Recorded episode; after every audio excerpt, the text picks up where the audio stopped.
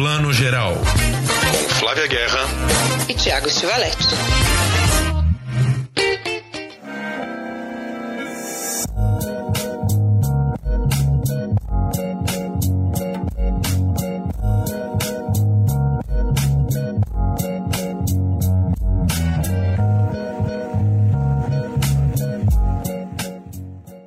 Bom dia, boa tarde, boa noite para você que está escutando ou vendo Plano Geral, seu podcast, videocast de cinema. Hoje mais cinema do que nunca, pela terceira semana, já nossa terceira gravação, que Flávia Guerra, nossa enviada especial, está no Festival de Veneza, onde ontem, estamos gravando no domingo, no último sábado, ocorreu a grande premiação aí, a distribuição do Leão de Ouro e de mais prêmios do Festival de Veneza. Quero começar dando um oi para os caquinhos de Flávia Guerra que estão aí em Veneza. Bom dia, boa tarde, boa noite, Thiago. Eu tô tipo os tijolinhos aqui da parede. é tudo tijolinho. É que assim, esses festivais, eu, eu sempre acho que eu sou a única.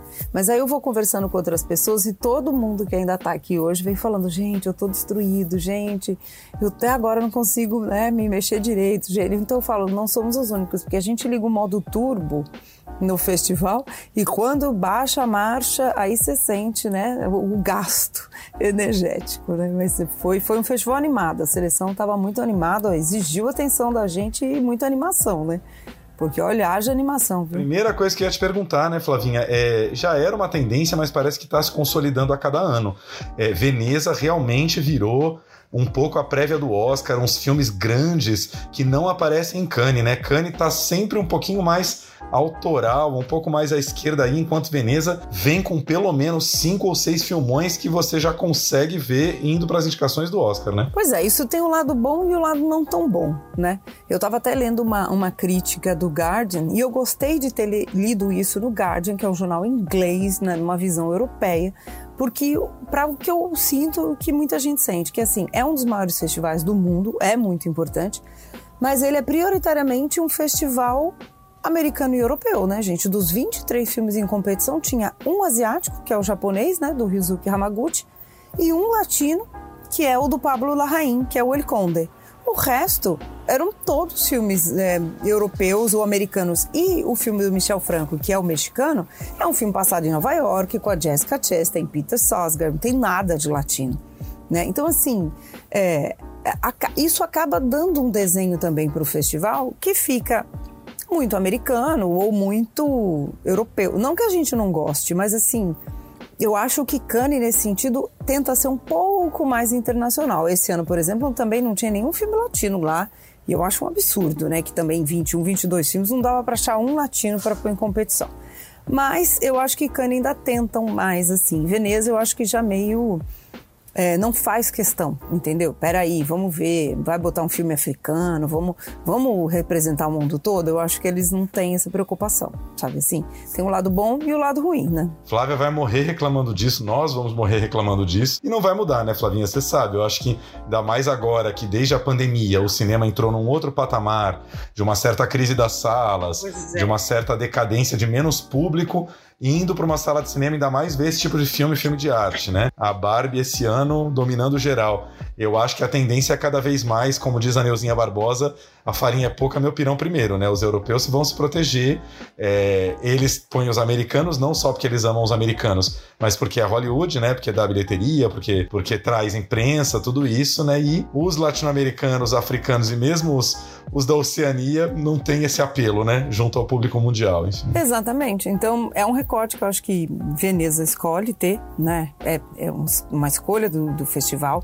Isso também traz notoriedade, traz. É, é, os sponsors, né, os patrocinadores, porque é caríssimo fazer um festival desse, a gente sabe, né? Então também tem isso. Eu, eu andei ouvindo aí na, na Rádio Peão, né? que o Alberto Barbeira, né, que é o diretor artístico do festival, ele, ele ouviu assim de patrocinadores é, descontentes porque com a greve né, dos atores né, de Hollywood, a, o tapete vermelho ia ficar mais esvaziado, ia ter menos exposição, porque é, os, os, patrocinadores querem o glamour, querem suas marcas associadas com esse glamour todo, com um festival com bons filmes, mas com um tapete vermelho mais né, normalzinho, entre aspas, eles reclamaram, entendeu? Então tem isso também. É difícil fazer, né? Esse, esse equilíbrio. Não é uma tarefa fácil do festival, mas, né? Você tem razão. É uma vira uma prévia do Oscar. O, ontem o, o Yorgos Lanthimos que ganhou, né? O Leão de Ouro Primeira pergunta que fizeram para ele na coletiva de imprensa, né? Porque tem uma coletiva logo depois da premiação, foi: Ah, já está preparado para o Oscar? Como é que você está pensando? Como se ele já tivesse com a campanha pré-feita. Aí ele, ele desconversou assim, muito: Ah, não, eu não sei, nem pensei nisso. Ah, eu nem sei como é que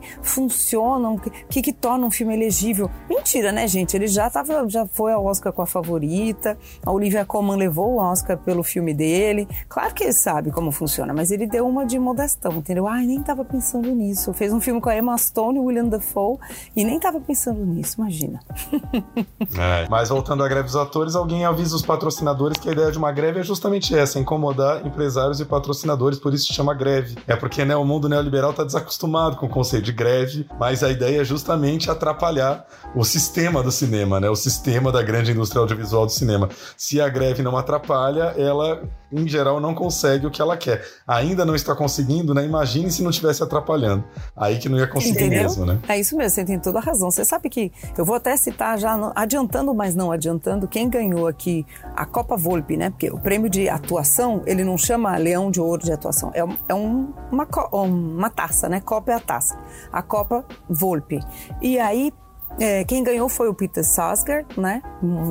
marido da Meg Gyllenhaal, que estava aqui também, queridíssima, pelo papel dele no filme do Michel Franco, o Memory, né? Ele está ao lado da Jessica Chastain, que é a protagonista, assim, e ele ganhou o melhor ator. Aí o discurso dele, que foi imenso, mas eu acho que foi muito contundente, ele disse algo que me que resumiu uma coisa que eu queria falar, que ele falou assim, essa greve é salarial, mas era uma greve, como a gente já disse aqui, de modo de produção, mas eu me preocupo muito com a inteligência artificial. Por quê? Porque a inteligência artificial vai contra o que é o trabalho do cinema, do ator, do roteirista, que é criar conexão humana. Se a gente deixa isso na mão de uma máquina, como é que uma máquina cria uma conexão humana se a máquina nem humana é? Então a gente tem que pensar na natureza desse trabalho. A natureza do trabalho está sob ameaça, né, desse modo de produção. E parece muito difícil discutir isso porque parece uma ficção científica, mas não é.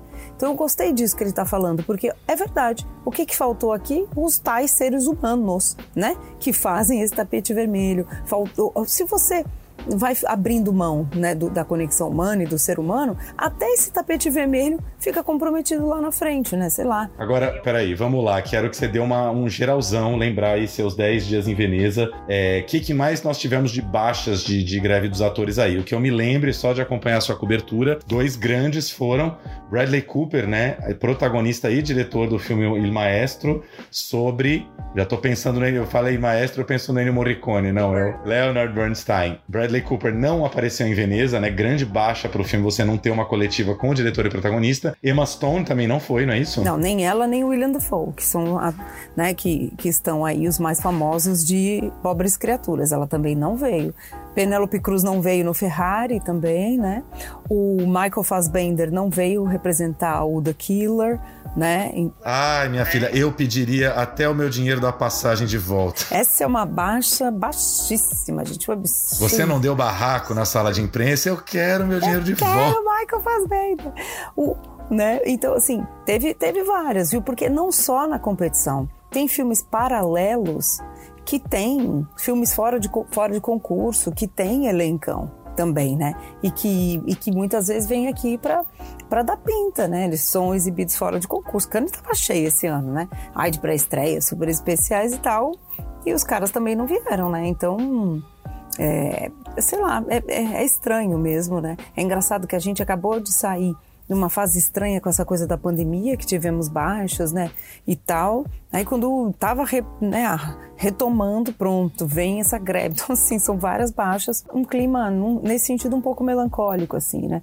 É, não teve um ator que estava presente que também não foi questionado sobre a greve, né? Como não, né? O, o, e o, o próprio Yorgos Lanthimos declarou ontem, né? Ele falou assim, meu, esse filme é, é a Emma Stone na frente e atrás das câmeras. A gente discutiu muito, ela criou muito. Eu sinto muito que ela não está aqui para defender o filme. O filme é total sobre uma jornada de uma mulher. A mulher não está aqui para falar, né? Então, assim, tem as baixas de conteúdo também, não é só de, de tapete vermelho, né? As equipes que conseguiram estar aqui foram a equipe da Sofia Coppola, porque é o da A24, que é independente, né? Não é um dos grandes estúdios, então ela veio, né? A atriz, a atriz o, o Jacob Elordi também veio, vieram, né? Então teve isso. Agora, a atriz é a Kaylee Spain, né? Que pouca gente conhece, ela é super jovem ainda. Aí o, o, o, a Jessica Chastain veio com o Peter Sarsgaard, né? Também é independente. E conseguiram também um acordo. Você precisa pedir autorização. E a Jessica, na foto dela do, da, do fotocall, fotocall é a sessão de fotos que é antes da coletiva de imprensa do filme. Ela tava lá com a camiseta preta, estamos em greve sabe assim, né? E o Peter Sarsgaard veio também. Então, eu acho que foram os dois grandes assim que conseguiram estar aqui. O Aidan Driver também esteve, né?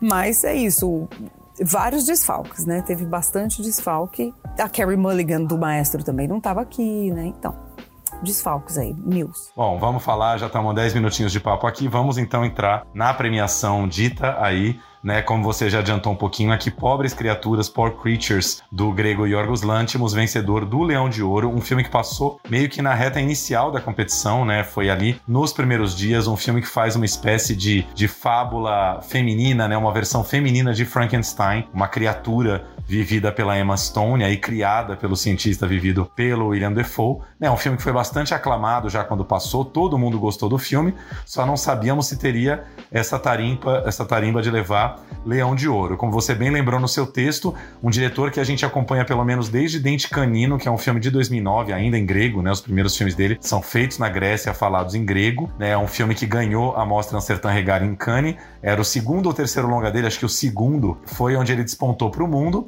e aí ele logo já começou a fazer produções internacionais faladas em inglês, né? Mais notadamente aí o Lagosta, um filme que pouquíssima gente viu, competiu em Cannes, mas acho que nem chegou a ser lançado no Brasil, passou nos festivais, um filme muito interessante com o Colin Farrell. O Sacrifício do Servo Sagrado também, desse tamaninho, né? Super lançado de relance ali com o Nicole Kidman e de novo o Colin Farrell. E tem mais um último em inglês antes desse, né? A favorita, né? Que deu o Oscar a Olivia Colman, né? apenas. A favorita, com Patrícia Pilar e Cláudia Raia. Não, desculpe, estou falando do filme. o filme Olivia Colman, Emma Stone, né? E Rachel Weisz, essa trinca maravilhosa. E aí me conte um pouquinho como é que foi essa, essa, esse leão de ouro para pobres criaturas. Ah, eu acho que esse leão de ouro foi muito justo, assim. A gente estava meio em dúvida, assim, é, entre esse até passar o Green Border, que é o filme da Inês Holland, que já já a gente fala dele, né? Deu uma embolada ali também com o Io Capitano, né? Eu Capitão do Matteo Garrone. Então deu uma embolada, tanto que os prêmios vieram para esses três prioritariamente. Mas o, o, o que que eu acho que é a escolha do júri, né? se a gente se colocar no lugar do júri, como a gente está falando aqui, é uma prévia do Oscar, aquela coisa, Veneza tem que aparecer. Quando um júri escolhe um filme desse, e tem que sempre que pensar, eu sempre falo, olha o presidente do júri, olha o júri. O presidente esse ano era o Damien Chazelle, que aliás dirigiu La La Land, que deu a primeira Copa Volpe para Emma Stone, né? Quer dizer, a única que ela tem até agora. Então, ele é o diretor de La La Land, de, de, de Babilônia, de filmões de Hollywood, né? Então, assim, eu não esperava que ele fosse escolher um filme intimista, né? Mais político, mais linguagem europeia. Nunca se sabe, pode ser que isso aconteça, mas o óbvio seria mais esse. E aí, tem, tinha Jenny Campion também, a Laura Poitras, enfim. O que, o que eu acho que esse filme é? É exatamente o melhor dos mundos. Ele é um filme filmão, ó, ainda tem Mark Ruffalo, que também não veio. Ele tem uma super produção, direção de arte linda, tudo é lindo nesse filme, figurino, pode apostar em umas oito indicações ao Oscar. Ao mesmo tempo, filme grande, né, que a gente sabe que vai fazer sucesso. Ao mesmo tempo, ele tem assinatura, porque é isso, ele é de um autor. Olha essas cenas, quem está assistindo pode ver as cenas. Quem quem está ouvindo a gente, corre lá, dá um, procura que o trailer já está no YouTube. Só o Yorgos vai filmar isso aí. É muito a cara dele, é muito o jeito dele. A própria adaptação, porque isso é adaptado de um livro, né? Que chama Pobres Criaturas. Ah, pelo que eu andei vendo, ouvindo, lendo e ele mesmo falando, é um recorte muito dele do livro. O livro parece que é muito mais amplo. E ele escolheu esse viés dessa jornada de autodescoberta e autoafirmação de um, da personagem feminina. Né? É, é, a jornada dela, é ela tornando-se uma mulher livre, né? e, e dentro desse mundo que é fictício, mas é um mundo que traz tudo que o mundo real tem, né? Machista, moralista, misógino, né? Então, é o melhor dos dois mundos. É perfeito, perfeito para um festival desse. Então eu acho que foi muito essa escolha, sabe assim? E, e, e, eu gostei, eu adorei o filme, vocês sabem disso. Então, assim, eu teria invertido? Teria invertido, mas eu acho um filmão maravilhoso. O ano passado, Veneza premiou um filme muito, muito pequeno, né? Que foi o All the Beauty and the Blood, da Laura Poitras. Eu acho que esse ano eles estavam precisando de uma injeção de marketing também, sabe? This is Bella. Ba, ba. Bella, this is Mr. McCandles. Hello, Bella. Oh, she's an experiment. Good evening. Her brain and her body are not quite synchronized. But she's progressing at an accelerated pace.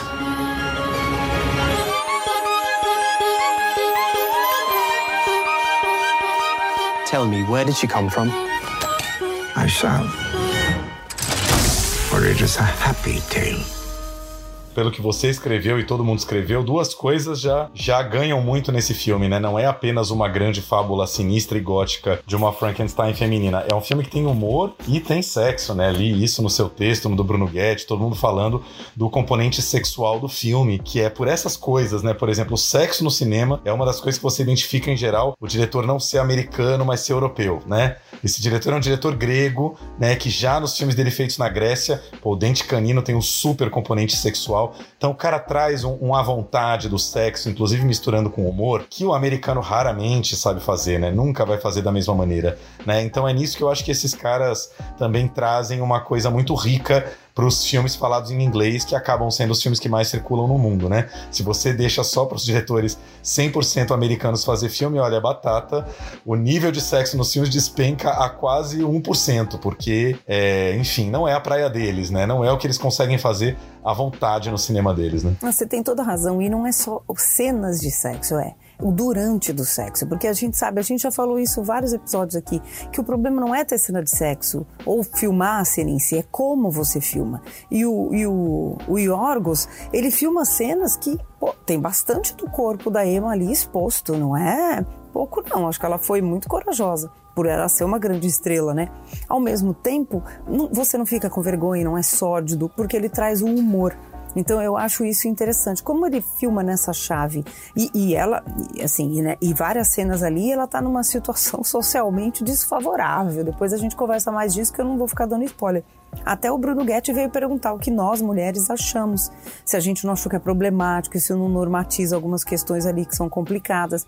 Eu acho que faz sentido porque essa é uma personagem que foi criada numa bolha, numa redoma à parte do, do, da, dos códigos morais. Ela não tem o mesmo julgamento do sexo que nós que fomos criadas, né, desde pequena com todas essas amarras morais, trazemos. Então ela não interpreta várias coisas ali como degradante, como humilhante, como imoral, entendeu?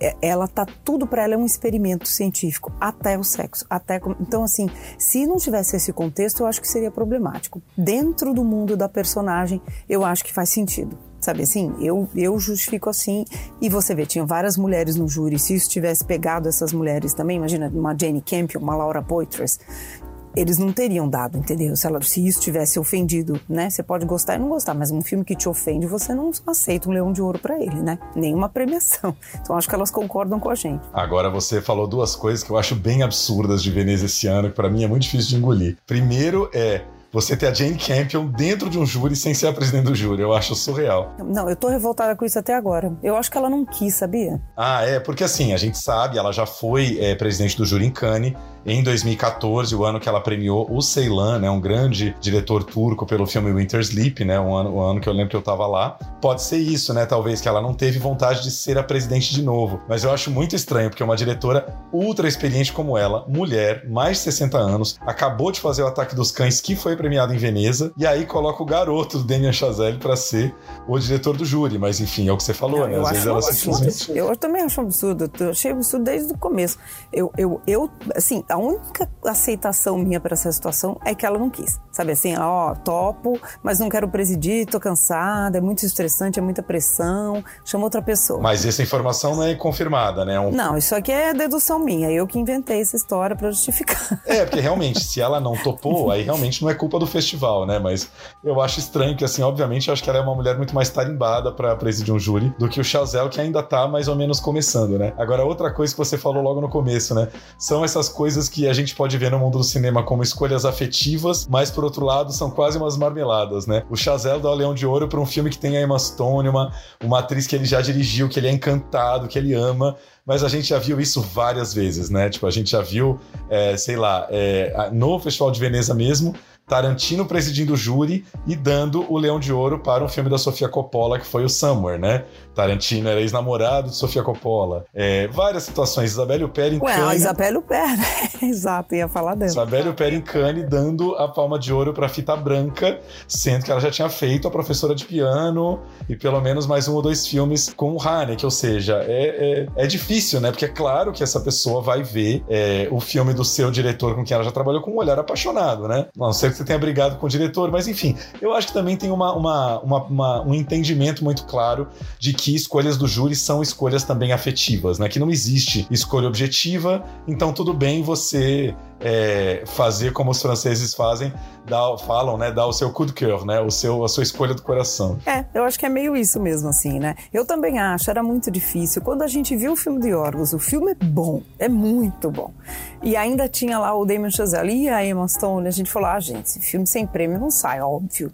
E aí a gente, óbvio que vai apostando o leão, né? Não tem o que fazer. Agora, o festival que é muito louco, né? Porque o festival é, chama o Damien Chazelle num, num, com um filme desse em competição, sabendo que o filme é forte, é uma escolha também do festival, né? Podia não ter chamado, né, gente? Mas quem que vai tirar um filme desse de competição? Tá tudo certo, se o filme é bom, você viu, todo mundo amou, tá tudo certo, mas é engraçado que, né? Era só não chamar o Damien Chazelle. Eu acho que são coisas que reforçam como o cinema é uma panelinha, realmente, ainda mais os, a galera do cinema do cinema falado inglês, né, internacional, é muito uma galera pequena. Já que você falou em Sofia Coppola, vamos falar um pouquinho de Priscila, que foi um filme que até acabou ganhando, né, o prêmio de atriz aí para Kaylee Spain. Uh, Sofia Coppola, já uma, uma, uma, diretora super cult há anos, e já tinha todo um interesse em torno do filme quando ela falou que ia filmar a vida da Priscilla Presley pouco mais de um ano depois do Baz Luhrmann fazer a sua biografia do Elvis, né? Elvis era um mito que estava ali dormindo quietinho, de repente a gente tem Elvis e Priscila na sequência, né? Me fala, me conta o que, que você achou do filme, se você se apaixonou, mais ou menos. Não, não me apaixonei, não. Eu gosto do filme, gosto, eu acho que é a Sofia Coppola. A Sofia Coppola é essa diretora do low profile, né? Da, do, do, do banho-maria, né? Aquela cocção lenta, histórias dela se, são assim, ela é assim. Então a gente tem que saber a diretora que a gente está vendo, né? Não é a Madonna em cena, né? É a Sofia Coppola filmando aí sim uma personagem com a Priscila que a gente não sabe, a gente não conhece, né? Assim, nem o Elvis de verdade a gente conhece bem, né? O Elvis pessoa. Só que vendo a Priscila Presley estava aqui e vendo outras entrevistas dela, as participações dela nos eventos, né, do filme do do, do Baz Luhrmann, como você falou, ela é essa pessoa introspectiva. Ela fala baixo, ela fala pouco, ela não é super eloquente, ela é muito na dela e low profile. Esse é um filme sobre uma pessoa assim. Ela foi muito fiel ao que a Priscila é. Então pensa que é um filme todo isso, é tudo menos. É uma personagem que muito observa, fala pouco e a gente vê toda essa realidade do Elvis. Elvis vai, Elvis vem, Elvis viaja, não sei o que, Elvis tá não sei onde, Elvis tá na Havaí, Elvis tem um caso com não sei quem e ela sempre ali em Graceland né, essa gaiola dourada dela. Então, é ela olhando tudo isso desse mundo. A gente vê o começo do relacionamento deles na Alemanha, depois essa parte, mas é um filme incrivelmente de, de portas fechadas. Essa, essa menina estava assim, imagina, ela conheceu o Elvis com 14 anos. Ela se separou dele com 29. É a jornada de descoberta dela, né, de amadurecimento, mas ele é uma bonequinha que ele pegou, botou dentro de casa e vai moldando de acordo com o que ele quer. Isso é muito interessante no filme. O que o filme diz é muito legal. O como é que, nossa, eu não amei, mas eu acho que não tinha outra forma. Porque senão você não ia ser fiel à própria personagem, entendeu? Então, nesse sentido, eu acho que a Sofia fez muito bem. É o cinema dela e tá tudo certo. O que eu acho é que não precisava escolher a Kaylee para melhor atriz, entendeu? Tinham outras atrizes, não tinha, é, é, nossa, performances arrebatadoras, mas assim, a Jessica tá maravilhosa no Memory, maravilhosa. Tudo bem que ela é uma veterana, não sei o quê, talvez o júri quis premiar um filme da Sofia, o que eles encontraram foi a atriz, entendeu? Já que o ator, o Peter, foi premiado pelo Memory. É, entendeu? Acho que é meio isso, assim. Porque a atriz do, do, do filme polonês que eu amei, o Womanov, eu acho que ela tá maravilhosa, para mim é melhor, melhor performance. Só que ela faz uma mulher trans.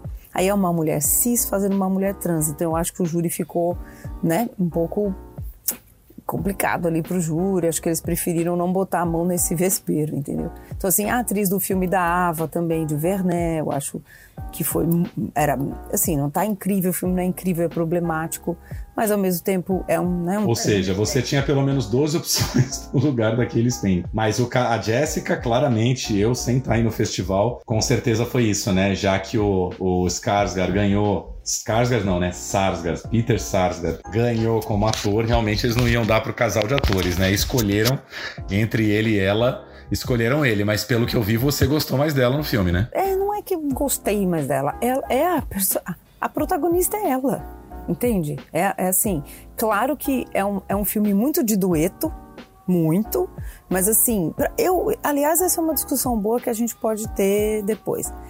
Como é que a gente define quem é um protagonista? Né? Às vezes é subjetivo, é difícil mesmo. Mesmo no Oscar, às vezes você vê lá que o estúdio indicou tal ator para protagonista, você fala, nossa, mas eu achei que para melhor ator, mas eu achei que ele era coadjuvante. Então isso é meio complicado, mas a, a maior jornada para mim é a dela. O filme começa com ela, tem mais tempo de. É a, é a, a, grande cena do filme, né? A arrebatadora é dela.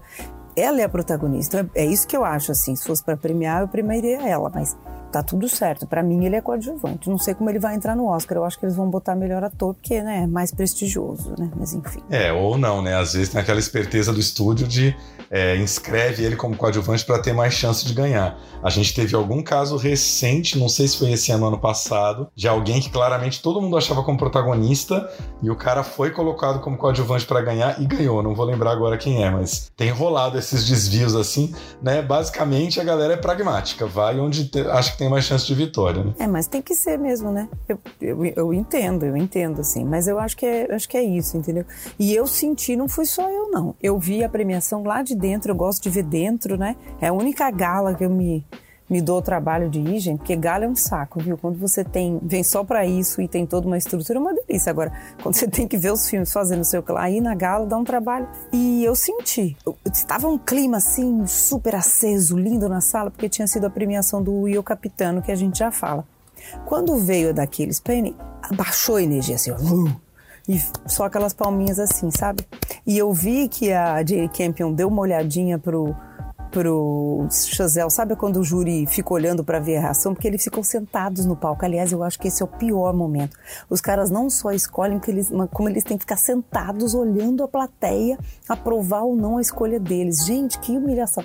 É muito difícil ser júri nesse sentido. Mas, gente, mas esse povo ficar almoçando e jantando lindamente durante 10 dias, sendo que é nem que eles vão pro palco, é, tipo, a, assumir as escolhas deles, pelo amor de Deus, né? Ia ser moleza. A gente aqui no Brasil não é assim, não. Tipo, o júri de gramado não fica sentado no palco de gramado, entendeu? É, é complicada essa situação. Ah, mas também não é um jantar tão maravilhoso como em Veneza e Cannes, vai. Tipo, o povo de Cannes janta bem. Já vi palestra de Lucrécia Martel, diretora argentina, Adoro. que já foi, já fez parte do júri, falar que é uma vida de, de rei e rainha, assim, que você fica, ela fala, meu Deus, você volta 10 quilos mais gordo pro seu país, porque assim, você é tratado igual rei, né? Até nós que não somos tratados como nada, somos meros plebeus, a gente volta mais gordo da Itália, né? Imagina Imagine um júri com esses restaurantes maravilhosos aqui de Veneza. A Lucrécia foi quem premiou o Coringa, né? O júri dela foi o quem premiou o Coringa em 2019. Foi. Ah, é, não, mas ela estava falando da experiência dela como membro do júri em Cannes já muitos anos antes. Acho que foi logo depois que ela explodiu com o Pântano. Ali foi tipo começo do, do, do século ali, 2003, 2004, que ela já entrou como jurada ali e ela falou que era uma vida maravilhosa. Enfim. Adoro, queria um dia, queria. Agora é, é isso, né? Enfim, eu senti que o público fez. Aí o Peter, a galera, a galera provou mais.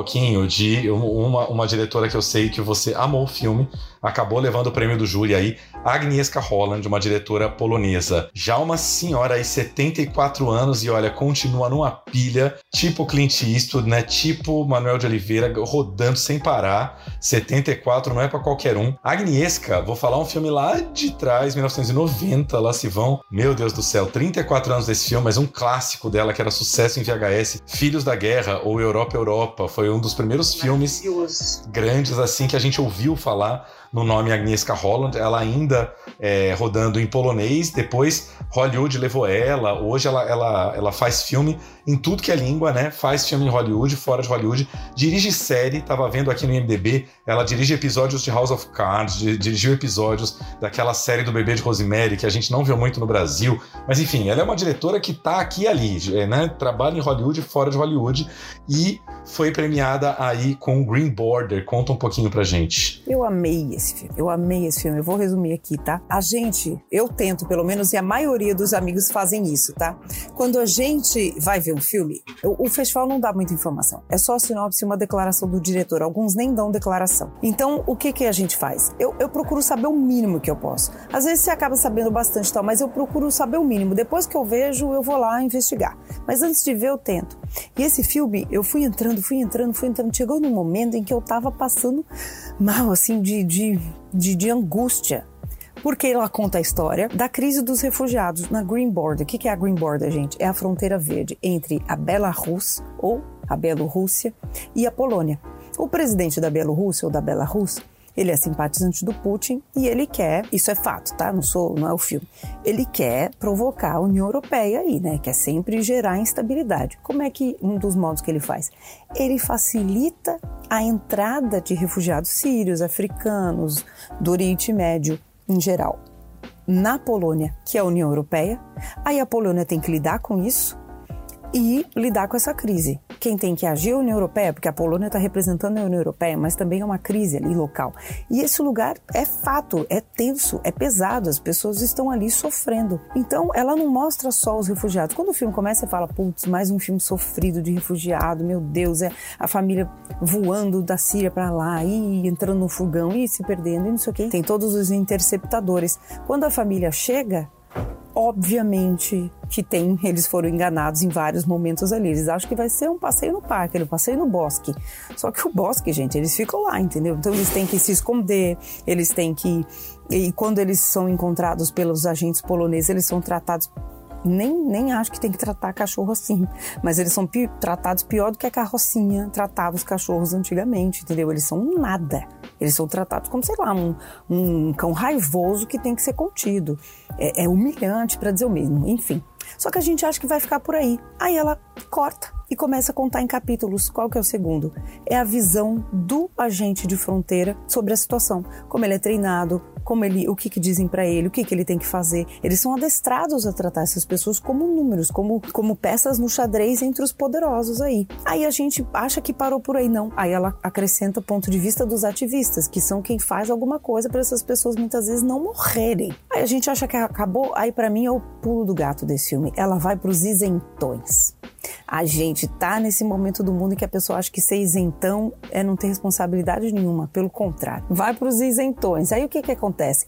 É, é uma personagem ali que é uma psicóloga, ela vai para uma, uma, casa de campo que ela tem nessa região, porque ela quer trabalhar em paz, atender por Zoom. Aí ela atende um paciente, gente. Esse é um spoiler, mas não vai estragar o filme todo, que é só um momento. E o paciente está dormindo mal. Aí ele diz assim: Eu não tenho libido, minha mulher está pé da vida comigo, eu não tenho vontade de nada, porque a gente tem um presidente na Polônia de direita que está acabando com o país. É tipo nós, entendeu? Aqui no, no há quatro anos, né, no Brasil, em que toda a psique de um país foi afetada, é exatamente. E ela não liga muito porque ele está falando. Ela não legitima muito que esse sofrimento dele tem tanto a ver com o estado político do país.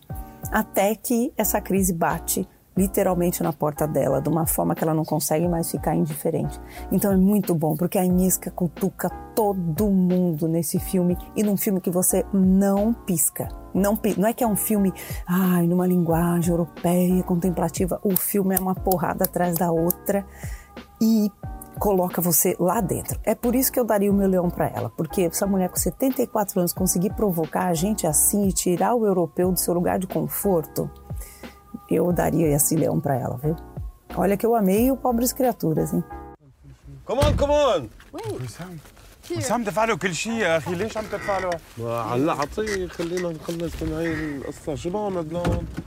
معصبين اتصل ويت كير. يس يس. وصلنا على السويد. لا حبيبي لسه قالوا هو قال لي إنه دفع كل شيء. اتصل بأخوك. بعرف هذا الحكي. ماما بدي اشتري تحتي. إيه حبيبتي يلا هلا بنلاقي حمنا أنا كمان بدي بس شو ما عندي؟ ما في تغطية. ما في تحتي جرب أنت عمي. شو هاد؟ What is it?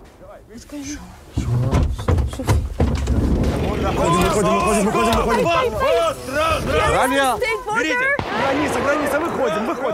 Maravilha, seria incrível, né? Ela, com 74 anos, não lembro se ela alguma vez já ganhou prêmio máximo de Cannes, Berlim ou Veneza, talvez não. Né? Uma diretora que sempre esteve aí fazendo filmes maiores ou menores, muito habituê da Mostra de São Paulo, do Festival do Rio, né? Os filmes dela passam muito, muito raramente tem estreado em circuito comercial brasileiro, né? Mas é uma diretora incansável, dessas que você sente que vão morrer filmando, né? Vão, vão filmar aí até onde a vida permitir. Tomara, tomara, viu?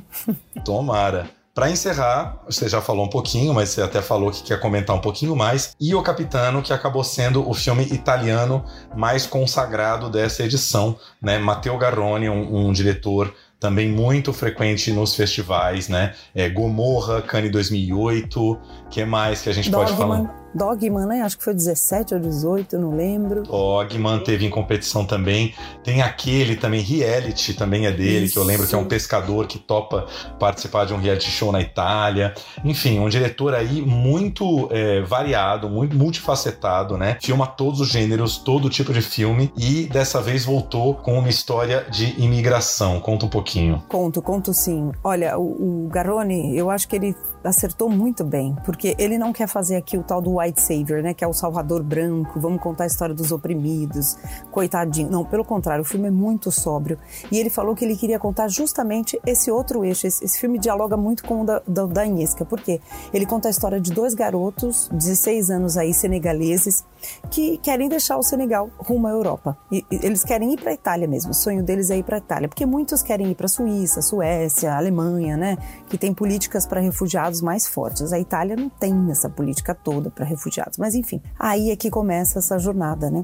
E- Eles têm que atravessar o deserto, eles têm que fazer a travessia. A gente aqui do Brasil, distante disso, vê tantas notícias, mas imagina isso para o público europeu, para o africano, isso é um trauma. Como diz a mãe dele, que não quer que ele vai, é o Seydou. O ator também chama Seydou, Seydou Sarr. Ele mal fala é, francês, assim, fluente, ele entende muito bem, mas não fala bem, ele fala o dialeto da- do povo dele senegalês, né? E ele, e ele diz assim que ele tem que partir porque ele quer procurar uma vida melhor, enfim. Agora imagina, a mãe dele fala para ele: "Não vai, tem um cemitério de gente nas areias do deserto. Tem um cemitério de gente no fundo do mar Mediterrâneo. Você quer se lançar isso?" E ele se lança. E aí o filme é muito realista porque ele é baseado na história real de um dos milhares de imigrantes africanos, né, migrantes que passaram por isso. E quando você vê o que é real, o que ele passou, você fala, não é possível. Não é possível que a gente está aceitando isso no mundo. E o filme é lindo, é de uma poesia, porque tem uns momentos de viagem, sabe, onde ele vai para um refúgio, assim, que ele cria algumas imagens, não muito, mas para suportar, né, tanta pressão, tanta dor, esse terror. E ao mesmo tempo ele é, um- ele é digno, esse menino é lindo, todo mundo saiu apaixonado. Quando esse menino ganhou a, o Mastroianni, que é o troféu para um jovem ator, né, o troféu melhor estreia, Olha, o, o- até me arrepia. O, o- o cinema inteiro, assim, aplaudiu de um jeito que eu não via há muito tempo. E aí, quando o Garoni ganhou melhor direção e fez um discurso lindo e também colocou esse refugiado real para falar, as pessoas aplaudiram de pé. Então, assim, foi uma energia, assim, de uma dignidade, assim, que ele deu para os refugiados, muito linda, muito rara, fora que é um filmaço. Eu acho que esse prêmio de direção foi muito justo, viu? Que legal, muito bacana. Você estava comentando no começo, né, o lance de que esses festivais como o Cannes e Veneza, eles não dão muito espaço para filmes do hemisfério sul. É, o hemisfério sul acaba entrando por aí, né? Quer dizer, num filme italiano você tem o imigrante senegalês, né? Quer dizer, é isso. Eles preferem a visão que eles mesmos dão para a imigração. Não estou dizendo aqui que é certo ou errado nem nada. Por aí que, que né, é isso, que a África ou a América Latina acaba entrando um pouco nos festivais, né? Que bom que nós tivemos. Você já tinha comentado na edição passada é, o Conde, né? O filme do Pablo Larraín, que acabou levando qual Melhor prêmio? roteiro, merecidíssimo. Né? Que bom que a gente tem, né? Mas é muito de vez em quando ali. É um Bacurau ganhando o prêmio do júri, é um Conde ali, né? É, é um ou outro que entra e menos ainda um outro que é, o premiado, ano, né? Ano passado a gente teve o Dalice Diop, que é o Santomer, né? Que ganhou o grande prêmio do júri aqui, que é um diretor africano. Ali, aliás, a Alice esse ano estava no júri da Mostra Horizontes, né? Que é há um certo olhar deles, mas assim. Mais filmando na França, né? Exatamente, é uma produção francesa, exatamente, bem pontuado. O que eu acho assim que a Mette Diop, que foi a última africana que concorreu em Cannes lá com o Atlantic, né? Cadê?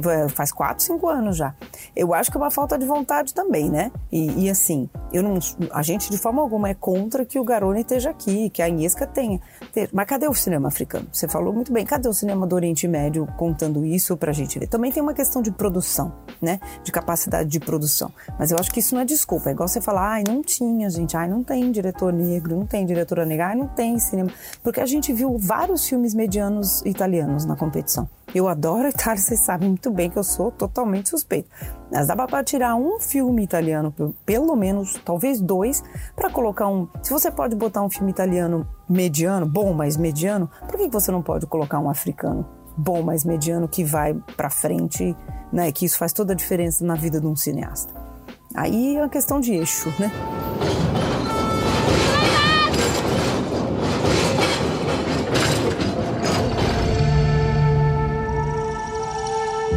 Nga ni da nga war a marié wu dans dix jours ak Omar ci kanamu yàlla.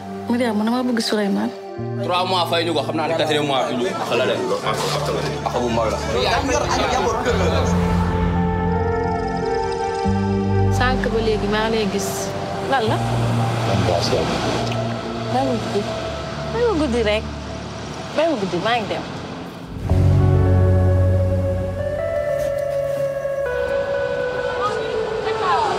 Ah dafa lay góor yi dem na. lan. dafa lay góor yi dem nañ géej jël nañu gaal Souleymane Cheikh ñoom ñëpp dem nañ.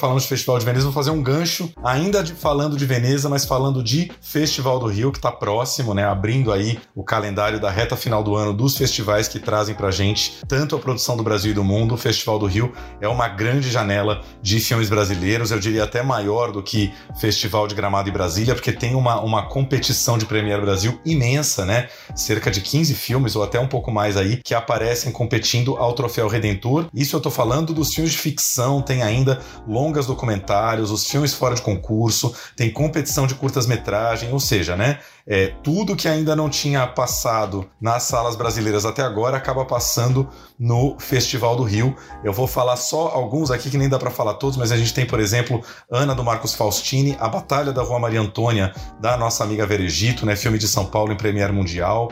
A gente tem As Polacas, novo filme de João Jardim, Até que a Música Pare de Cristiano Oliveira, Eduardo Nunes, um diretor que a gente adora de Sudoeste, né? Voltando com 5 da tarde, Guto Parente com Estranho Caminho, Levante da Lila Rala, que estava na Semana da Crítica de Cannes, está agora competindo no Festival do Rio. André Novaes Oliveira, diretor mineiro que a gente idolatra com O Dia Que Te Conheci. Uh, Lúcia Murá com O Mensageiro. Lírio Ferreira com On Off. Carolina Markovits com Pedágio, filme que está entre os mais aguardados do ano aí e que está na seleção oficial do Festival de Toronto, né? Passa em Toronto antes de estrear no Rio. E Aí o último da lista, que eu já vou aproveitar para jogar para você comentar, que eu vi que você já até já publicou um texto lindíssimo, Sem Coração, de Nara Normandi e Tião, mais um grande representante do cinema pernambucano, que estava em Veneza, na Mostra Horizonte, e agora vai competir no Festival do Rio. Conte um pouquinho sobre Sem Coração. Olha, eu gostei muito do Sem Coração. Sem Coração não tem trailer ainda, viu, gente? Mas assim que tiver, a gente mostra. É um filme que deriva do curta, né? O curta de 2014 foi premiado em Cannes, né? Foi uma super estreia, foi super bonito, né? E, e ele traz a mesma atriz, né? A, a, a atriz que faz a Sem Coração no, no, curta, ela vem, ela volta e é a sem coração também no longa. Achei isso muito muito legal, né? Que eles mantiveram, conseguiram, né? Porque às vezes a atriz cresce e tal e não, e não mantém. Falando aqui mais da trama do, do Sem Coração, ele conta a história de uma menina. A gente tá aí no, na praia de Guaxuma, no litoral né, do, do, de Maceió, né? Perto de Maceió.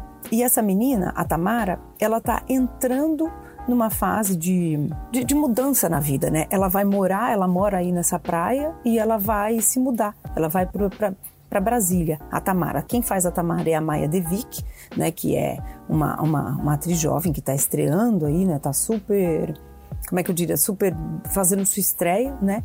E a Tamara, ela, ela vai olhando a vida, assim, do ponto de vista dela e, e aprendendo, vendo as grandes contradições da vida. Por quê? Porque ela é de uma família de classe média, as amigas dela e os amigos ali, eles são muito mais é, de famílias mais humildes, né? São, são de famílias ali de pescadores, né, de trabalhadores ali da região, e eles é aquela vida assim de praia, né, de, de turma, é, vai para praia e nada, e vai para uma piscina abandonada, num hotel abandonado, invade a casa do vizinho para assistir televisão na casa do vizinho, que é muito engraçado, né, porque é coisa de adolescente. E aí a gente vai vendo como é que tudo vai se desenhando na vida delas, inclusive o desejo porque a gente vai vendo que as meninas é, vão, vão se olhando, como é que os adolescentes vão se vendo, né? A, quem faz a Sem Coração, ou Duda, o nome real dela, é a Eduarda Samara, que eu disse que vem aí do curta também, né? Então, assim, a Sem Coração é uma menina que é chamada de Sem Coração porque ela fez uma operação no coração. Ela tá sempre meio distante dessa turma porque ela tem que trabalhar, o pai dela é um pescador, ela não tem mãe, então ela tem que ajudar o pai em casa né? Ela quer ser pescadora também, enquanto a, a, a, a, outra personagem, a Tamara, vai estudar em Brasília. Então são duas realidades. O filme, por meio de todo esse cotidiano em que parece que não acontece nada, acontece muita coisa. E toda a dinâmica social do Brasil está ali muito bem desenhada. E só um pontinho muito interessante. O, o filme começa na semana, no dia em que o PC Farias foi morto. Então ele já coloca temporalmente o filme nesse começo aí, meio, né, dos anos 90 ali. E o PC Farias foi morto numa casa de praia nessa praia. Eu nem lembrava disso, obviamente. Então, todo o contexto do Brasil também está ali nas entrelinhas, sabe? Então, eu achei um filme muito, muito bem dirigido, bem resolvido. Infelizmente saiu sem prêmio. Você não lembra dessa capa da Veja que era ele e a amante mortos na cama, na casa de praia? Não vou esquecer jamais. Eu lembro, mas jamais ia lembrar que era nessa praia de Guaxuma. Jamais, jamais. É. Ah, não, é de Guaxuma não, mas eu lembrava que era uma praia em Alagoas, né? Porque Isso. todo esse clã dos Collor de Mello são de Alagoas, né? Maravilha. Exatamente. E é ali, e é muito legal como isso entra na trama. Então, assim, é aquela trama assim que tudo vai entrando, vai entrando, parece que não tem muita coisa acontecendo, mas tem muita coisa se passando. É uma direção muito interessante a do, do Tião né, e da Nara Normandi, que é a dupla que veio para cá. Eu fui na sessão para público, foi lindo, o debate foi super bacana, senti o público super interessado, as pessoas engajaram de verdade. É, mas como eu escrevi, aplauso de público e aplauso e crítica boa não significa nada em questão de prêmio. Às vezes o júri pode pensar completamente de outro jeito, que foi esse caso. Uma pena, porque eu acho que merecia algum prêmio. Sim. Já que estamos falando de. Falamos rapidamente aqui de PC Farias, vou deixar a dica também um podcast maravilhoso que tem muita gente ouvindo agora: Collor versus Collor, que nada mais é do que a briga, né, a grande disputa entre o Fernando Collor de Mello, nosso querido ex-presidente, contra o Pedro Collor, seu irmão, que foi quem, foi quem começou a denunciar os escândalos de conexão, né? É um podcast muito maravilhoso, né? Com, com uma pesquisa de reportagem incrível e vale a pena estar tá em todas as, todas as plataformas aí, porque quem tem mais de 30 anos lembra de toda essa lama, né? Vai gostar de, de ouvir o podcast. Vai, vai, com certeza. E é bom, né? Porque a gente tem que buscar história, as coisas ficam lá enterradas, né? Então e eu achei bacana, porque o Sem Coração, bem ou mal, é um filme de época. Né? Ele tá lá do outro lado, mas ele não é, ele é muito atual. E é muito bonito essa entrada para a vida adulta, essa descoberta. Aliás, esse foi um tema que teve em vários filmes da competição. Priscila é sobre isso, e o Capitano é sobre isso, o Finalmente é Albo italiano também é sobre isso, Sem Coração é sobre isso. É bonito ver essa fase da vida de várias formas, né, contadas, porque a adolescência a gente sabe que não é fácil. É, eu confesso, não vi Sem Coração, acredito que seja um filme lindíssimo, mas eu acho que essa coisa do coming of age é um tema bastante explorado no cinema atualmente. Então, assim, tem que ter muita criatividade para você ter uma nova abordagem para isso, né? Porque cinemas do mundo inteiro, todos os países fazem o coming of age e é, é difícil, né? Porque é, é, a exploração da, dessa essa passagem da idade adulta já foi retratada 200 vezes no cinema. Então, quando alguém vem com uma visão original, diferente, interessante, é sempre bem-vinda, né? Muito bem-vinda, né?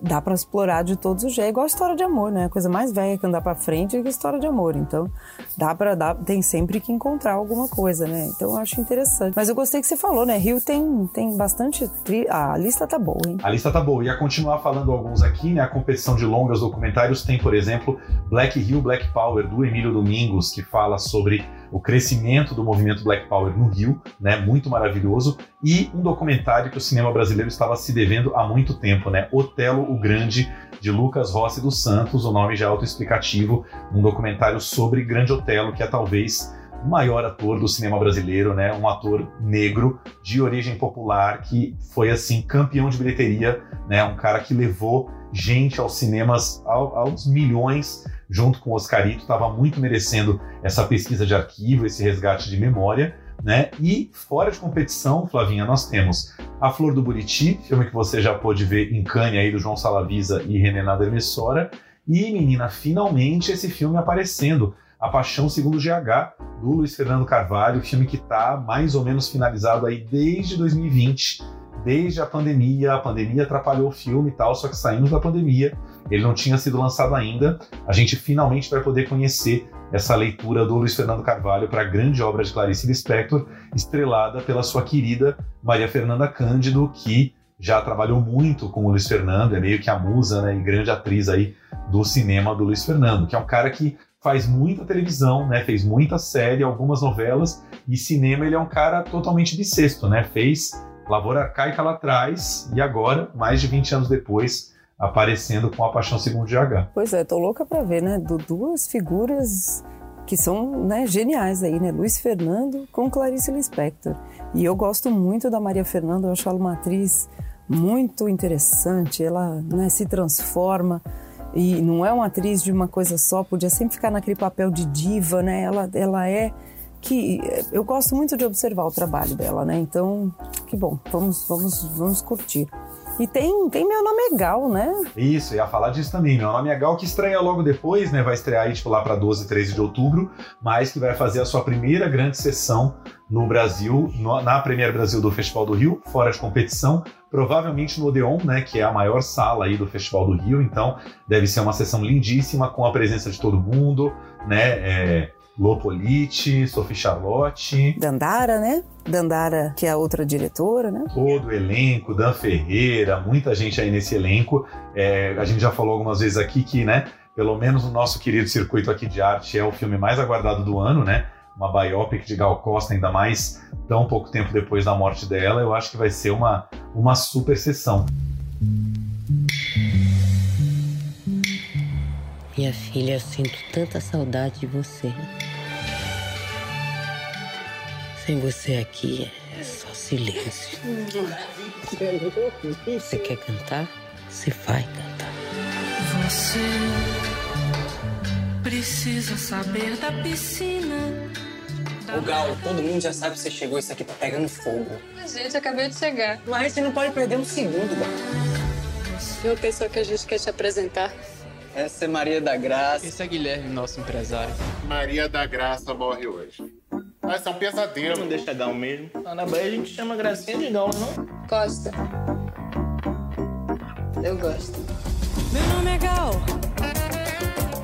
E desejo Gal, corresponder com um rapaz que seja Você tem que se soltar mais. Tenta ser você mesma.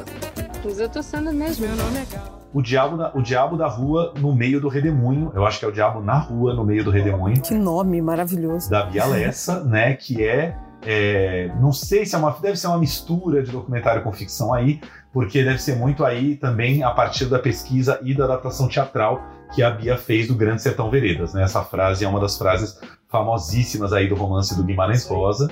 Então devemos ter aí Caio Blá e tudo mais nesse filme de Bia Lessa. Tá forte, né? E Pedágio, que a gente não falou ainda, mas também tá guardadíssimo, né? Novo filme da diretora do Carvão sobre uma mulher que trabalha num pedágio, vivida pela Maeve Jenkins, que está engajada em levar o seu filho gay para uma terapia de, de cura gay, né, de conversão. Ela está convencida de que ela pode é, reverter a homossexualidade do filho, né? Um tema que parece assim bizarro para gente que é de classe média esclarecida, mas o que isso não deve acontecer Brasil afora, né? É, esse é um tema extremamente veemente, né, brasileiro.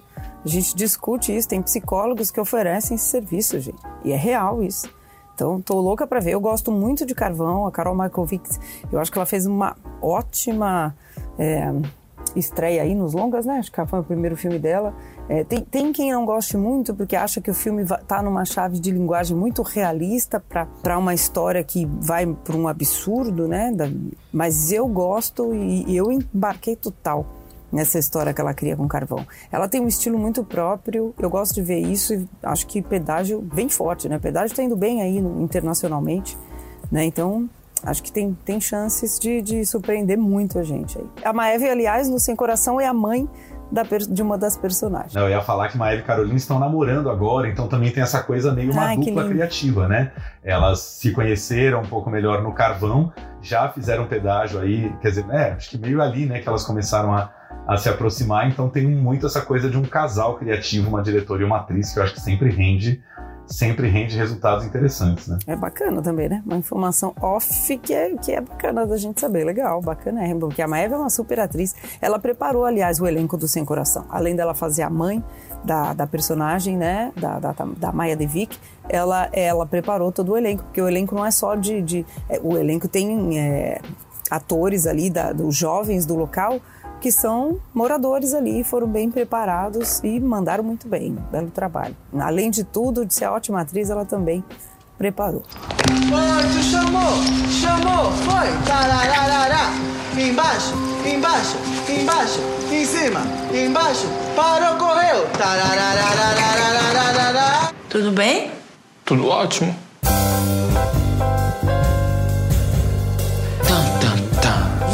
Você, glamurosa, que cuida da pele e da alma. É o seguinte, se meu estojo de maquiagem estiver mexido de novo, vai ter pau. Me disse que você não foi vestida assim pra escola. Olha como você vai ao pedágio. Obrigada, Boviário. Essa calça aqui acochada no membro, mulher. Onde é que você vai parar, Tiquinho? Eu não sei mais o que fazer com você, meu filho. Falando em pedágio, vamos encerrar aqui rapidinho. Temos cinco minutinhos para comentar. É, nessa terça-feira, quando a gente entra né, no, no YouTube do UOL, é, a academia de cinema vai ter escolhido aí o nosso filme finalista, né, o nosso filme que vai representar o Brasil no Oscar. No momento que estamos gravando, a gente já chegou nos seis filmes finalistas. São eles Retratos Fantasmas, do Kleber Mendonça Filho, atualmente em cartaz nos cinemas, Estranho Caminho, do Guto Parente, Noites Alienígenas, do Sérgio de Carvalho, que já passou pelos cinemas e venceu o Festival de Gramado 2022, Nosso Sonho, a história de Claudinho e Bochecha, do Eduardo Albergaria, Pedágio, da Carolina Markovics, que acabamos de comentar, e Urubus, do Cláudio Borelli. Esses são os nossos seis. No momento que a gente entrar no ar, já teremos é, o finalista aí, o grande finalista, Flavinha. O que achamos dessa lista? Pois é, eu acho a lista interessante. Eu não vi vários desses filmes, isso que me surpreende. Assim, não vimos o Pedágio ainda, não vimos Urubus, né? não vimos o Claudinho Bochecha. Então, assim, é, os filmes estão todos estreando agora, né? Então, o pessoal da comissão já viu, já adiantou e eles vão ter que correr aí para porque tem que estrear nos Estados Unidos, né? O que foi escolhido e tal.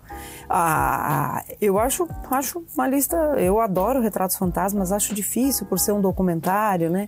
É, essa categoria tradicionalmente ela é das ficções, né? Mas eu espero que o Retratos consiga entrar na categoria de documentários, né? E você tem que ganhar algum festival que é elegível ou conseguir ser indicado ali, né? Se inscrever e ser indicado. Espero que o Kleber inscreva. Acho que ele vai inscrever. Eu só pontuo uma coisa aqui que, que tem muitas mulheres dos grupos de audiovisual em que eu, que eu estou que têm pontuado que só tem um filme de diretora, que é o da Carol, que é o Pedágio. né, e que as mulheres estão é, subrepresentadas nessa lista, que a, a galera da comissão tinha que ter dado uma olhada. Eu não olhei com atenção todos os filmes que eram elegíveis para apontar aqui e fazer uma crítica, assim, né, assim, um comentário de fato. Mas é um ponto para a gente trazer aí. Eu sou um pouco mais crítico em relação a essa lista. Eu acho, ser bem cru e direto aqui, acho que temos zero chances, nenhuma chance. É, não, não tô falando da qualidade dos filmes, mas assim, nenhum deles tem cara de Oscar, né? Retratos Fantasmas é um documentário de cinéfilo que acho que tem mais perfil do Festival de Cannes, onde ele estreou. Não vejo o pessoal da academia tendo esse interesse todo pelas salas de cinema do Recife, né? O Pedágio, que ainda não vimos, é, Noites Alienígenas, que já vimos, Venceu Gramado, são filmes de autor muito latinos, muito interessantes pra gente, mas com, com, com zero, zero interesse em Hollywood, né? Você não vê muito é, é muito difícil, né? Enfim, é, não estou falando aqui, não estou julgando os nossos cineastas, mas eu acho que mais uma vez a gente não tem nenhum filme que tenha muito perfil de disputar um Oscar, né? Como a Argentina faz quase todo ano, como os europeus fazem aos montes, claro que os europeus têm vantagens, né? E aquela história, né? Por exemplo, até as biopics, né? Uma biopic de Claudinho Bochecha. Quem é Claudinho Bochecha para os Estados Unidos? Ninguém, né? Agora, vai a Alemanha fazer uma biopic do Hitler, do Hitler, vai fazer a queda, qualquer personagem histórico mais relevante para eles, a entrada é outra, né? Então, assim, acho realmente, a cada ano que passa, a gente não tem muito esse filme com o perfil do Oscar. Não estou dizendo que a gente tenha que ter, né? Eu acho que talvez a gente tenha que parar de sofrer com isso, mas eu não realmente não vejo muita esperança, não. Essa, essa briga é muito injusta, né, gente? Muito complicada, porque tem isso. Às vezes a Europa faz um filme que é, é um pouco mais hermético também, mas é, é tido mais como universal para um americano e para o europeu que vota, pros, né, pra, e entra. E a gente fala, nossa, gente, mas esse filme é tão local e tal, concorre ao Oscar, a gente faz um monte de filme bom e não consegue. Mas é isso, são vários fatores. É o olhar, é olhar de quem tá. A maioria que vota ainda é do hemisfério norte, sim. Né? É, é, é o estilo do filme, é, são, é o marketing que se consegue fazer, é ganhar o um prêmio internacional. Né? O, o, o pedágio tá, tem Toronto, tem uma projeção, mas é todo um quebra-cabeça que você tem que formar. Não é assim o filme só ser bom. Ser bom é o primeiro ingrediente. Depois, gente, tem muita coisa para essa receita aí. Não é fácil esse jogo. Eu concordo com você. Acho que ser bom é o primeiro degrauzinho, mas a questão não é ser bom, a questão é falar a linguagem deles, lá de Hollywood. E a gente não fala. Uma questão que pode se colocar é que a Argentina fala mais a linguagem de Hollywood, muito mais do que a gente fala, né? Então tivemos, por exemplo, ano passado, o Argentina 1985, que eu nem lembro se chegou à finalíssima. Chegou entre os cinco finalistas? Não lembro. Chegou sim. E é isso, quer dizer que é um drama de tribunal feito exatamente com a linguagem de Hollywood. E que nós não fazemos, assim, queremos fazer? Essa é outra questão. Né? É, levaríamos mais público ao cinema se fizéssemos esse tipo de filme? Talvez. Mas a gente não tem uma tradição de fazer esse tipo de filme e não temos, como diriam os americanos, a gente não tem talentos, a gente não tem artistas vo vo voltados, vocacionados para esse tipo de filme no Brasil. Hoje a gente não tem. A gente faz um cinema muito autoral e que quando entra na discussão de política de cinema é sempre aquela polêmica, né, de quantos filmes autorais a gente faz por ano, quantos realmente buscam o público do cinema. É a, é a, é a discussão de sempre, né? Agora, realmente não temos aquele, aquele cineasta que seria o meio termo, né? O que não é totalmente comercial, mas que faz um filme autoral que busca uma linguagem clássica que o público vai reconhecer do começo ao fim, né? Não é muito o nosso caso. Não, e é difícil, né? Esse jogo aí é muito difícil. O ano passado, esse ano, né? Na verdade, o vencedor foi o Nada de Novo no Front. Lembram que é um filme alemão, Segunda Guerra, né, gente? A Segunda Guerra é um tema universal. O Argentina, como você falou, o Close da Bélgica, que eu acho um filme belíssimo, mas eu acho que se o Brasil fizesse um filme como Close, não seria indicado, entendeu? Não acho que seria indicado. O Io, que é um filme que a gente adora, indicamos aqui semana passada para assistir, né? Que na MUBI, né? Que é maravilhoso, um filme polonês, estrelado por um burrinho. É, é um mestre, claro, o diretor, o Skolimowski, mas eu duvido que se o Brasil faz um filme desse, ele vai ter chance. Depois, o outro filme, por exemplo, que muita gente é, questionou foi The Quiet Girl, né? Da Irlanda. Pô, é um filme irlandês, gente é um filme irlandês, a Irlanda não fala inglês, não, mas é que o filme é falado no idioma gaélico, né? Mas assim, esse Quiet Girl, gente, ele não fez nenhum barulho nos festivais. Ele entrou discreto, saiu calado e aí apareceu. Um lobby direto em Hollywood, ali em Los Angeles, né? Agora é isso, por exemplo, por que que A Argentina tem um Argentina 1985, o Chile tem um El Conde, que fala de Augusto Pinochet, que não é né, a ditadura chilena não é o, o evento histórico mais conhecido do mundo para os americanos, só que um filme desse entra em Veneza, tipo, né, tem esse espaço. E a gente nem chega a fazer um cinema político com um escopo maior, que fale do que quer que seja a ditadura militar brasileira. O último que nós tivemos nessa linha foi o Four Days in September, lá o que é ex-companheiro que entrou. Que foi indicado, né? Foi nosso último. Né, entre os finalistas, exatamente. Mas nem esse tipo de filme a gente tem feito muito. A gente faz o, o pequeno documentário da diretora tal que perdeu o pai na ditadura, uma coisa micra desse tamanho. Não com essa envergadura para Oscar, né? A gente não tem nem o roteiro, quanto menos a produção de um Nada de Novo no Front, né? Aonde que a gente teria a produção fazer um filme daquele? Pois é. E assim, de forma alguma aqui estamos criticando o nosso cinema. Eu adoro o nosso cinema, acho que tem que ter. E a gente tem que fazer o filme que a gente quer fazer, contar as histórias que a gente quiser. O que a gente. E tem grandes. Eu acho Noites Alienígenas um filme incrível. Eu super veria esse filme lá com dignamente nos representando. Veria. Eu acho que tinha tudo para estar. Aí para mim é mais uma questão de interesse, olhar, é, entendeu? Mas aí isso é um filme para Sertan Regar, para Horizonte, não é um filme para Oscar de filme estrangeiro. Não vai estar tá lá, simplesmente não vai, né? Pois é, mas é isso. Se a gente faz um Close, eu não acho que o Close é um filme para Oscar de filme estrangeiro também e o belga conseguiu entrar, entendeu? É o outro lobby aí, o europeu. Tem muito mais boa vontade para assistir e muita mais gente viu. Eu acho que tem isso também, gente quem vota no Oscar, o filme tem que ser votado para entrar. E para votar, as pessoas precisam assistir. As pessoas veem mais o cinema europeu, é, essas mesmas da academia, né? Muito menos o Noites Alienígenas. E a primeira etapa do Oscar é todos os países que indicam seus filmes. Nem todo mundo viu lá os quantos são 90. Você tem que ter visto 90 filmes, as pessoas votam nos que elas já viram. É mais fácil votar nos que você já viu. A não sei que tem um outro que você tá curioso. Ah, eu tô curioso com esse filme aqui, é do Brasil, que eu não vi ainda. Deixa eu assistir aqui na minha lista, porque eles recebem o filme para assistir, tá, gente? Então, mas até aí é o apelo. A pessoa tem que ver o filme. Até essa dificuldade a gente tem. Se eles não viram o filme, como é que eles vão votar no filme? Entendeu? E aí, se, o, se os filmes passaram mais, por exemplo, eu já vejo o I o Capitano nessa lista do ano que vem. A Inês, que eu acho que tem todo, toda a chance. E o, o como você falou, é, o, o filme precisa ser visto. Né? E precisa também dialogar com, esses, com essas pessoas. A conta, a conta, não é simples. A equação ó, é complexa de quinto grau. É isso. Aí, enfim, semana que vem, com bastante atraso, a gente comenta o finalista, que já terá saído aí na terça-feira, mas por enquanto é o que temos a dizer sobre Oscar, né, Flavinha? Semana que vem a gente volta com mais dicas de série, saindo um pouquinho de novo no mundo do cinema, os dois já de volta ao Brasil para poder falar das coisas que estão rolando também em casa, não é isso? É isso aí. Até semana que vem, gente. Até semana que vem. Um beijo. Tchau.